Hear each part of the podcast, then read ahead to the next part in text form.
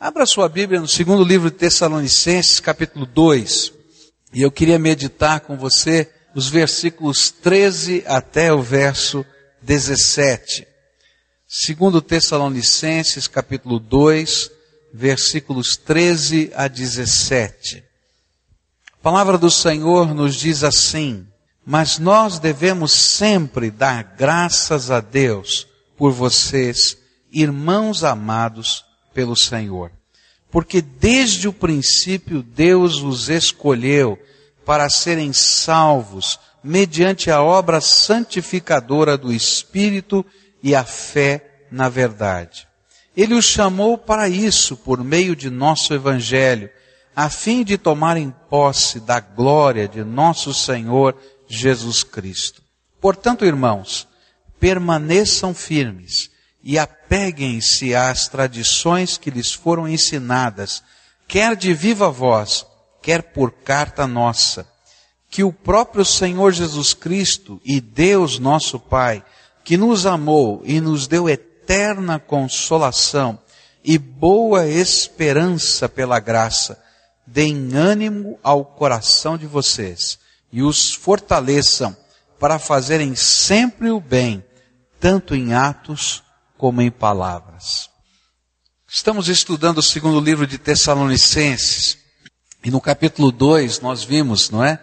Que havia uma preocupação muito grande no coração daqueles irmãos com relação à volta do Senhor Jesus.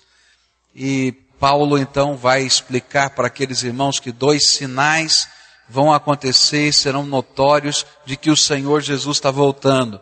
O primeiro sinal seria uma crescente apostasia no meio do povo.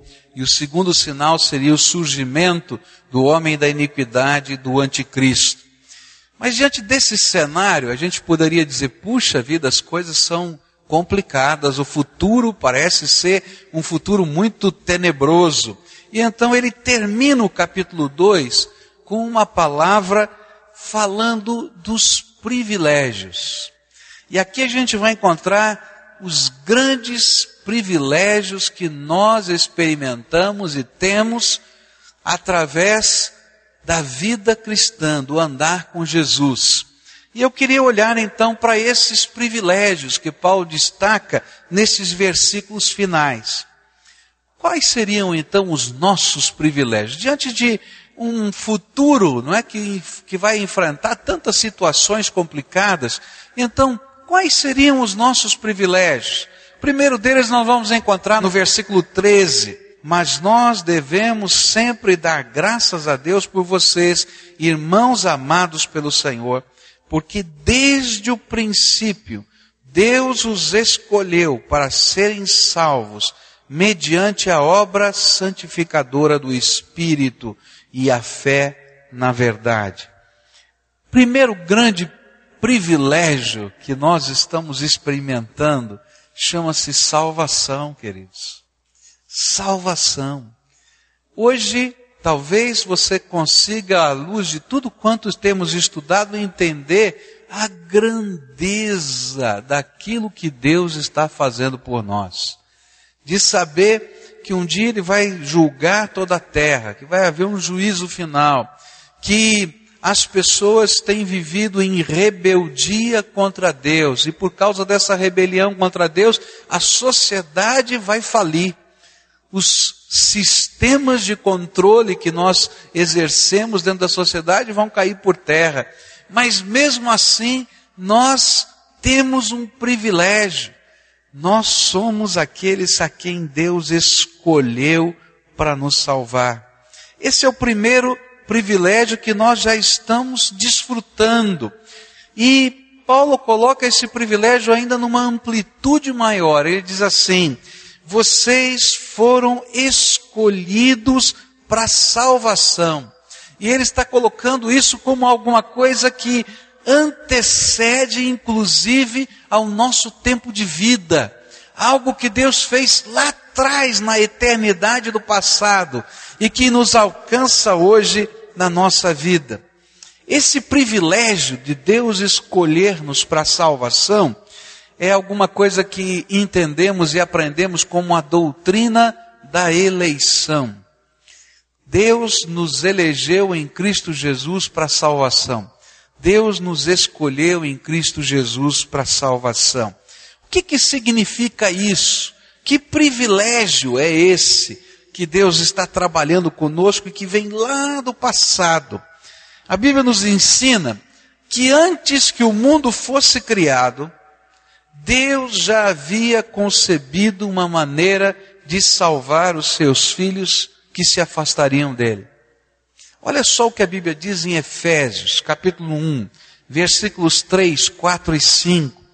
Bendito seja o Deus e Pai de nosso Senhor Jesus Cristo, que nos abençoou com todas as bênçãos espirituais nas regiões celestiais em Cristo, porque Deus nos escolheu nele antes da criação do mundo para sermos santos, irrepreensíveis em Sua presença, e em amor nos predestinou para sermos adotados como filhos por meio de Jesus Cristo, conforme o bom propósito da Sua vontade.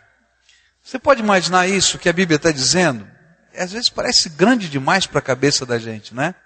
Você não existia, o mundo não existia, e Deus teve um plano, o plano de criar todas as coisas. Mas sabe, Deus conhece tudo. Ele conhece o presente, o passado, o futuro. Ele conhece todas as coisas. Ele já sabia que eu e você, que a humanidade que ele havia criado, que ele criaria, vamos dizer assim, ainda está no futuro, que ele criaria, não é? Um dia se afastar dele. E ele ficou pensando, será que eu vou criar assim mesmo? Porque não vai dar certo esse negócio, né? Porque eles vão se afastar. Mas Deus queria tanto conviver conosco. Deus queria tanto nos abençoar com a sua graça, que ele ao mesmo tempo que idealizou a criação, ele idealizou a salvação. E mais, ele não apenas idealizou a salvação num contexto genérico, mas a Bíblia diz que ele sabia e que ele sabe, que ele conhecia e ele conhece você antes mesmo de ter existido. E que ele já amava você antes de você nascer. Antes da fundação do mundo. Você pode imaginar um negócio desse? E aí então Deus nos deu esse privilégio de podermos ser criados, mas de podermos ser alcançados pelo amor dele. Agora, como é que funciona isso? Antes da criação do mundo, Deus olha para tudo isso e ele então, e a Bíblia vai dizer que toda eleição, que toda predestinação, que todo esse processo é feito em Cristo Jesus. Ele não estava dizendo, ó, oh, escolhi você, você vai, você não vai. Não. Ele, através do amor dele, ele mesmo decidiu tudo o que ele faria para nossa salvação. A encarnação, a morte na cruz, a descida no Hades, tudo para que nós pudéssemos ter a eternidade ao lado dele. Você pode conceber isso? Que coisa tremenda da graça de Deus. Por isso, não existe salvação fora de Jesus. E essa é uma coisa muito séria.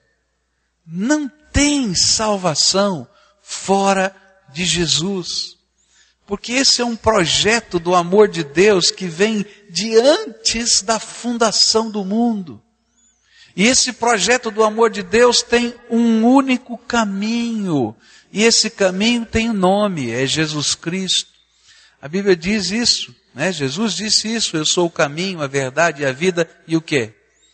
Ninguém vai ao Pai senão por mim, não tem outro caminho não tem quem possa interceder por nós diante do Pai com autoridade, a não ser Jesus. Esse é o plano dele antes da fundação do mundo. Mas, se esse plano é um plano de redenção, Essa redenção tem um processo. Jesus faz todas as coisas, mas essa redenção, ela tem dois lados na minha vida. Um lado que é a fé naquilo que só Jesus pode fazer. E a salvação acontece dentro da minha vida quando eu consigo crer na suficiência do projeto de Deus para minha vida. Esse para mim é uma das coisas tremendas, às vezes a gente não compreende isso. Que tipo de fé o Senhor está esperando de nós? Algumas pessoas veem a fé como se fora o pensamento positivo. Ah, eu acredito, eu acredito, eu acredito, eu acredito, vai acontecer. Então eu estou usando toda a minha energia mental para que aconteça. Mas não é isso que a Bíblia está falando sobre fé. A fé que a Bíblia fala é quando eu olho para cima e creio que o projeto de Deus vai acontecer, porque Jesus já fez tudo o que era necessário. E eu creio na suficiência do poder, da graça, do amor do meu Senhor Jesus. É tremendo. Tem muita gente que vive angustiada, pensando nas maldições. Aí não dorme de noite, não é? Ah, porque a minha família foi amaldiçoada, porque meu bisavô foi amaldiçoado, porque meu tataravô foi amaldiçoado. Queridos, quando a gente tem fé no Senhor Jesus, a gente crê na suficiência de tudo quanto Ele fez por nós. A Bíblia diz lá em livro de Gálatas, não é? Que na cruz de Cristo foram pregadas todas as maldições, porque Ele se fez maldito por nós. Você pode entender esse projeto de Deus que nos permite olhar para o Senhor Jesus e crer na suficiência dele. Há um exemplo no Velho Testamento que nos ajuda a compreender o que significa a fé nesta suficiência de Deus e como parte da eleição divina. A Bíblia nos ensina que o povo de Israel estava andando pelo deserto. E lá no deserto eles encontraram as serpentes que ficam no deserto, né? Aquelas serpentes egípcias, sabe qual que eu estou falando? Aquelas super venenosas, as najas e elas picavam as pessoas que estavam caminhando no deserto. E as pessoas morriam por causa do veneno daquela serpente. E aí então Moisés falou para Deus: Deus, olha, nós estamos com um problema. O nosso povo está sendo picado pelas cobras do deserto. O que é que nós vamos fazer? E aí então o Senhor falou para Moisés: Olha, levanta uma haste bem comprida e lá em cima você vai colocar uma serpente de bronze. E todas as pessoas que tendo sido picadas pela cobra venenosa, e com fé naquilo que eu prometo agora, olharem para aquela serpente de bronze colocada sobre aquela haste, eu curarei de todo o veneno que foi injetado no sangue. E aí, queridos, a gente tinha que viver a fé. O que, que é viver a fé? É quando fosse picado daquele animal e que sabia que a picada gerava o quê? Morte. Eu cresci na suficiência, não da serpente de mental, mas da promessa de Deus para minha vida. E aí então eu olhasse para aquela serpente e disse: Senhor, eu creio na tua promessa e sei que ela é suficiente para me curar. E as pessoas eram curadas. E aí a Bíblia no Novo Testamento vai dizer que Jesus foi levantado na cruz da mesma maneira como aquela serpente foi levantada no meio do deserto. E que nós temos sido picados por um veneno terrível que nos mata e mata eternamente, que se chama pecado, e que há uma maldição sobre o pecado, mas que todo aquele que olhar para a cruz de Jesus, crendo na suficiência da promessa de Deus que nos salvaria através dele, seria salvo. E sabe o que é tremendo? É que Deus antes que o mundo existisse, planejou tudo isso e viu você, e viu você. Por isso, a redenção e a salvação e a eleição é um processo supratemporal. Por quê? Hoje está meio filosófico o negócio aqui, né? Mas olha, pensa bem. Como é que a gente mede o tempo? Através das rotações, não é isso? A gente está dizendo, olha, a Terra gira em torno de si mesmo e leva quanto tempo para fazer isso? 24 horas. Eu vou chamar isso de dia. Tá certo? A Terra gira em torno do Sol e para ela fazer uma volta completa, eu vou chamar isso o quê? De um ano. Agora, imagine que nada tivesse sido criado. Qual era o referencial de tempo? Não tem. Então a Bíblia está dizendo para a gente que antes que o tempo existisse, quando tudo estava na dimensão da eternidade, Deus já sabia. E Deus já havia planejado a nossa salvação. E Deus já havia amado aqueles que Ele criaria. Que coisa tremenda! É aquilo que a palavra de Deus está nos ensinando. E não é somente supratemporal mas é algo que Deus está fazendo como redenção e transformação moral.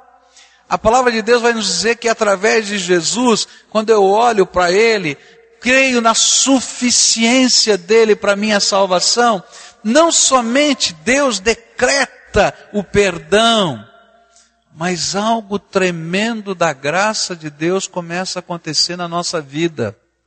Sabe o que acontece quando você recebe Jesus como Senhor e Salvador da sua vida? Quando você crê na suficiência do Senhor Jesus, você abre uma porta dentro do seu coração e da sua alma. E naquele mesmo instante, Deus, Deus, vem visitar você e passa a morar dentro de você, porque Ele derrama do seu Espírito Santo sobre a nossa vida. E naquele instante ele entra, e a Bíblia diz que ele monta uma cabana, ele faz um tabernáculo e diz: Aqui agora virou o meu templo. E a salvação não é simplesmente um ato de que eu olhei e aconteceu, mas ao mesmo tempo se torna um processo da habitação de Deus na minha vida. E essa habitação de Deus na minha vida se torna aquilo que nós chamamos de santificação. Porque à medida que Deus vai habitando o nosso coração e vai falando conosco, eu não consigo ser do mesmo jeito que eu era. Eu não consigo viver as mesmas coisas que vivia, porque a graça de Deus está trabalhando dentro de mim e eu começo a perceber a realidade da minha vida com os olhos do Senhor, daquele que está habitando o meu coração e fala comigo todos os dias. E aí, Ele vai nos transformando pelo seu poder santificador. E essa transformação vem de dentro para fora e envolve a minha vida, as minhas relações com as pessoas, o meu senso de certo e errado, e tudo isso foi planejado antes que o mundo existisse, antes que o tempo fosse criado. E a Bíblia vai dizer que tudo isso tem por detrás privilégio, a bênção do amor. Tudo isso está acontecendo porque Deus nos ama. E a Bíblia coloca isso de uma maneira muito profunda.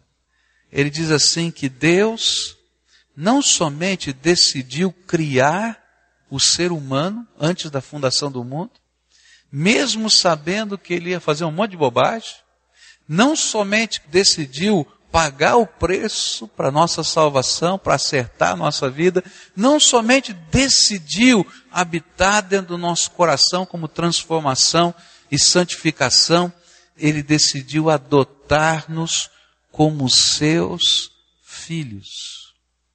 Eu não sei se você consegue entender isso, mas ele decidiu adotar-nos como seus filhos. Esse é o sentimento de Deus. Estou pegando esse ser que eu criei, mas que se afastou de mim por causa da sua rebeldia. E está todo quebrado, está todo machucado. Mas não faz mal, eu ainda amo e eu quero resgatá-lo. E aí ele começa um processo. E ele traz para perto dele, habita o nosso coração e ele diz: Olha, você a partir de agora é meu filho e tudo que é meu é teu. Há um versículo no livro de Lucas que me impressiona, diz assim, Jesus dizendo, o Pai decidiu dar para vocês o seu reino. Tudo que ele criou, tudo que ele fez, tudo que existe, o Pai decidiu dar para os seus filhos. E esse é o processo e o privilégio da nossa salvação. Agora, como é que Deus elege as pessoas? Ele elege em Cristo todo esse projeto. Ninguém vai ser salvo fora desse plano, porque ele concebeu tudo isso antes da fundação do mundo. Mas como é que ele pode eleger pessoas? Porque ele conhece todas as coisas. A Bíblia diz assim, Romanos 8, verso 29. Pois aqueles que de antemão conheceu, também os predestinou para serem conformes à imagem de seu filho, a fim de que ele seja o primogênito entre muitos irmãos. 1 Pedro, capítulo 1, versículos 1 e 2 diz assim: Pedro, apóstolo de Jesus Cristo, aos eleitos de Deus, peregrinos, dispersos no Ponto, na Galácia, na Capadócia, na província da Ásia e na Bitínia, escolhidos de acordo com o pré-conhecimento de Deus Pai, pela obra santificadora do Espírito, para a obediência a Jesus Cristo e a aspersão do seu sangue, graça e paz lhe sejam multiplicadas. Você pode imaginar isso? Antes mesmo de você existir, Deus já o conhecia e o amava. E ele viu tudo o que aconteceria com você. E por isso ele preparou esse plano de amor para a sua vida em particular. Por isso ele criou esse plano redentor para os seus pecados. E uma maneira pessoal e íntima de transformar a sua vida. Às vezes parece complicado demais, né, na cabeça da gente, imaginar isso. Antes que o tempo existisse, Deus já me conhecia e me amava. Mas quando a gente tem a experiência de ser pai, a gente consegue entender um pouquinho disso, não é? Se você que não conhece nada, não conhece o passado, male male, não lembra, não conhece bem o presente porque todas as coisas que estão à sua volta você não consegue perceber. Teu ângulo de visão no máximo são 180 graus, né? Se fizer assim eu já não enxergo mais. Então eu não conheço todo o presente. Muito menos o futuro. Você é capaz de amar e de idealizar alguma coisa para um ser que não existe, quanto mais Deus. Agora, quer ver uma coisa? Quando aquela criança começou a ser gerada dentro do ventre da mamãe. Você consegue lembrar a emoção disso? Você ficou sabendo, não é? Você estava querendo, você estava ansiando por isso, e de repente você começa a entender que tem um ser dentro de você. Quantos de nós, pais, não sonhávamos com o jeito, com o sorriso, com a maneira, e às vezes já quando cresceram, ficaram adultos, nós nem vimos ainda. Ah, todos nós. Quantos de nós não ficamos fazendo coisas pequenas e grandes para esse bebê que ia nascer? E depois que o bebê nasceu, então continuamos a fazer coisas pequenas e grandes.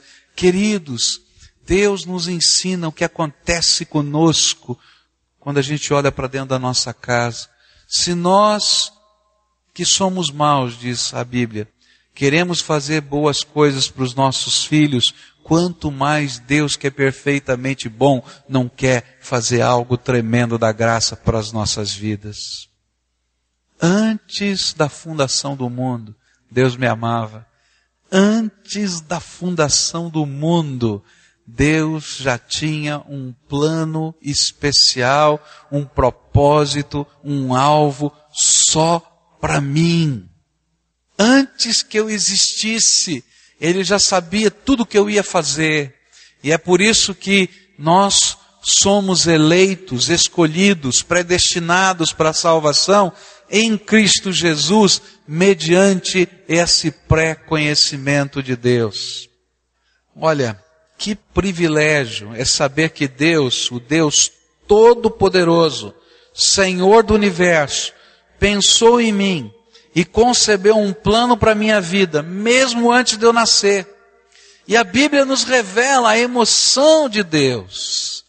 E a Bíblia nos revela o impacto dessa emoção na nossa vida, dele acompanhar a nossa formação. Eu acho que esse é um dos textos mais preciosos para a gente entender quão precioso é você diante de Deus. Salmo 139 versículo 6, depois 13 a 17, diz assim: Tal conhecimento é maravilhoso demais, está além do meu alcance, é tão elevado que não o posso atingir.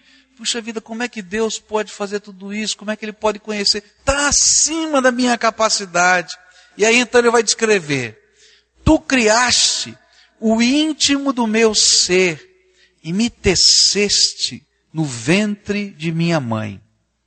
Eu te louvo, porque me fizeste de modo especial e admirável. Tuas obras são maravilhosas, digo isso com convicção. Meus ossos não estavam escondidos de ti quando em secreto fui formado e entretecido como nas profundezas da terra. Os teus olhos viram o meu embrião e todos os dias determinados para mim foram escritos no teu livro antes de qualquer deles existir.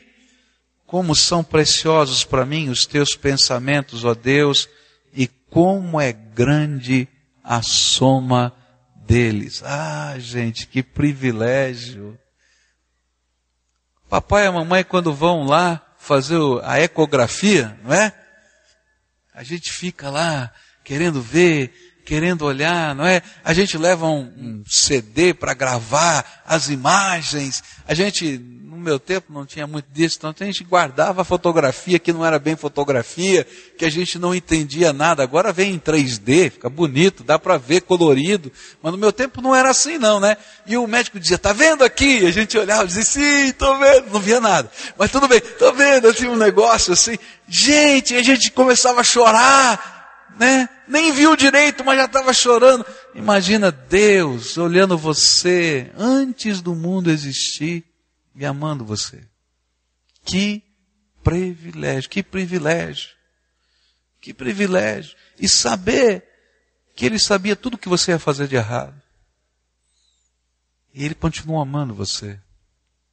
E ele idealizou um plano para a sua salvação. E Ele elegeu você, escolheu você, amou você em Cristo Jesus, o nosso Senhor. É tremendo. Que coisa linda. Às vezes a gente olha os conflitos da nossa vida. Algumas pessoas vivem conflitos, né, complicados. Um dia estava me sentindo tão cheio de encrenca na cabeça por tantas situações na minha adolescência e comecei a folhear as escrituras e Deus começou a tocar o meu coração de uma maneira muito forte num versículo no Velho Testamento que dizia assim: Pode uma mãe esquecer do filho que ainda amamenta? E a resposta natural seria dizer: não.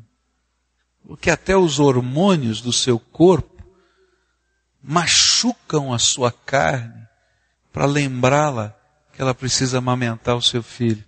Mas aí a Bíblia diz assim: ainda que possa. E às vezes a gente vê coisas assim na vida, não é? Ainda que possa. De maneira nenhuma me esquecerei de ti, porque tem o teu nome gravado na palma da minha mão. Gente, antes que o mundo existisse, antes que o tempo fosse criado. Que Deus! Que privilégio! Eu estou seguro na mão dele. Por isso, toda esta visão da salvação nos ajuda a entender a tolice, a loucura que é tentar fugir de Deus ou recusar o plano do amor da sua graça. Que loucura! E o mesmo salmista que falou essas palavras diz assim: Para onde eu poderia, ou para onde poderia eu escapar do teu espírito? Para onde poderia fugir da tua presença? Se eu subir aos céus, lá estás. E se eu fizer a minha cama na sepultura, também lá estás. E se eu subir com as asas da alvorada e morar na extremidade do mar, mesmo ali a tua mão direita me guiará e me susterá. Queridos, se de um lado Paulo nos apresenta o privilégio que significa ter um Deus que antes de tudo planejou a nossa bênção, de outro lado, ele tem nos mostrado através dessa carta a tolice que é rebelar-se contra este Deus e tentar fugir dele, ou mesmo tentar viver por nossa própria conta. A melhor coisa que podemos fazer é dizer: Senhor, obrigado. Eu quero todo o seu plano para a minha vida. Menos do que isso, me perdoe a expressão, é burrice. Menos do que isso, é uma tremenda ingratidão. Menos do que isso, é uma tremenda loucura, porque, queridos, só tem um jeito da gente ser feliz. Hoje, e quando o tempo não existir mais, nossa marcação do tempo não for mais essa, e a gente entrar na dimensão da eternidade, continuar sendo feliz. É deixar que a nossa vida seja fruto da eleição divina para a sua salvação em Cristo Jesus. Agora, o que é que nos faz lutar contra isso? É quando a gente pode imaginar o mesmo que Satanás induziu Eva e Adão a pensarem. Mas, queridos, muitos de nós não queremos o projeto de Deus para a nossa vida, porque nós nos achamos tão fortes, tão capazes, tão senhores de nós mesmos, que queremos ser donos do nosso nariz e não queremos o projeto que Deus tem para mim. E ainda que a gente olhe às vezes para a cruz de Cristo, a gente não crê na suficiência dele. E ainda que a gente tenha uma religião, a gente não crê no poder renovador e transformador desse Deus que antes que o mundo existisse já nos amava. E às vezes a gente fica vivendo a vida como se a gente pudesse se esconder dele. E o salmista diz: aquele Deus que te viu antes que o mundo existisse, aquele Deus que te viu lá no ventre da sua mãe sendo formado célula a célula. De onde você vai se esconder dele? Como você vai se esconder dele? Que privilégio é fazer parte desse projeto divino. Queria orar junto com você.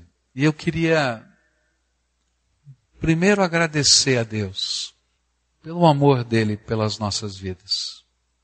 E eu queria que você começasse agradecendo a Deus com suas palavras, do seu jeito. Você é todo especial. E Deus revela isso para você. Não tem um fio de cabelo na face da terra que seja exatamente igual a outro fio de cabelo de outro ser humano. Sabia disso? Não tem uma impressão digital que seja exatamente igual a impressão digital de outro ser humano. Não tem um código genético que seja exatamente igual ao outro. Você é uma obra especialíssima do amor de Deus. E Ele lhe revela isso de muitas maneiras. Mas Ele não quer apenas que você exista aqui nessa terra por um pouco de tempo e tenha que enfrentar o juízo dele. Por isso, antes da fundação do mundo, Ele preparou algo especial para você. Queria orar com algumas pessoas que querem olhar para Jesus crucificado, que desceu ao Hades e ressuscitou, como o seu suficiente e único meio de salvação eterna. Quero orar com algumas pessoas que desejam ardentemente que a porta do coração se abra para o Espírito de Deus habitar aí dentro. E esse Deus que ama, que às vezes parece estar tão longe da gente, possa falar com você no íntimo do teu coração todo instante. Alguns que estão se sentindo, quem sabe, perdidos, abandonados, como ovelhas que não têm pastor, machucadas pela vida, possam entender que o seu nome nunca saiu da palma da mão do Deus vivo. E ainda que você escute isso, você precisa sentir. E aí então você vai dizer: Deus, me ajuda a sentir que eu, não somente o meu nome, estou na palma da tua mão. Pai querido, muito obrigado, Pai. Muito obrigado porque o Senhor nos revela coisas que são tão tremendas e tão maiores do que a nossa capacidade de compreender. Eu tenho que confessar para o Senhor que eu não consigo entender tudo, tudo, tudo que o Senhor tem planejado e que o Senhor fez, porque vai muito além da minha capacidade. Mas aquilo que eu já consegui entender me traz uma alegria tão grande de saber que eu fui amado pelo Senhor, escolhido pelo Senhor, abraçado pelo Senhor, habitado pelo Teu Espírito. E nesta hora, esses meus irmãos que estão aqui, por fé, estão olhando para Jesus e estão dizendo: Jesus, eu creio na suficiência de tudo quanto o Senhor fez por mim e coloco a minha fé exclusivamente no Senhor para minha salvação eterna. Eu creio que só o Senhor me leva ao Pai e que só o Senhor pode interceder pela minha vida. E nesta hora, Pai, eles estão colocando nas tuas mãos não somente a fé, mas abrindo a porta do coração para que o teu espírito ali habite e eu quero te pedir, ó Espírito Santo do Deus vivo, vem sobre os teus filhos e habita, e ensina, seja o professor particular, fala ao coração deles, e que eles se sintam amados pelo Senhor. Ó Pai, alguns talvez estejam se sentindo tão machucados pela vida e às vezes distantes do Senhor. Ó Pai, pega no teu colo Carrega cada um deles, Senhor, envolvendo-os na tua graça amorosa. E que, Senhor, o privilégio da nossa salvação seja experimentado, degustado e transborde a alma desses teus filhos. É aquilo que nós oramos em nome de Jesus. Amém e amém.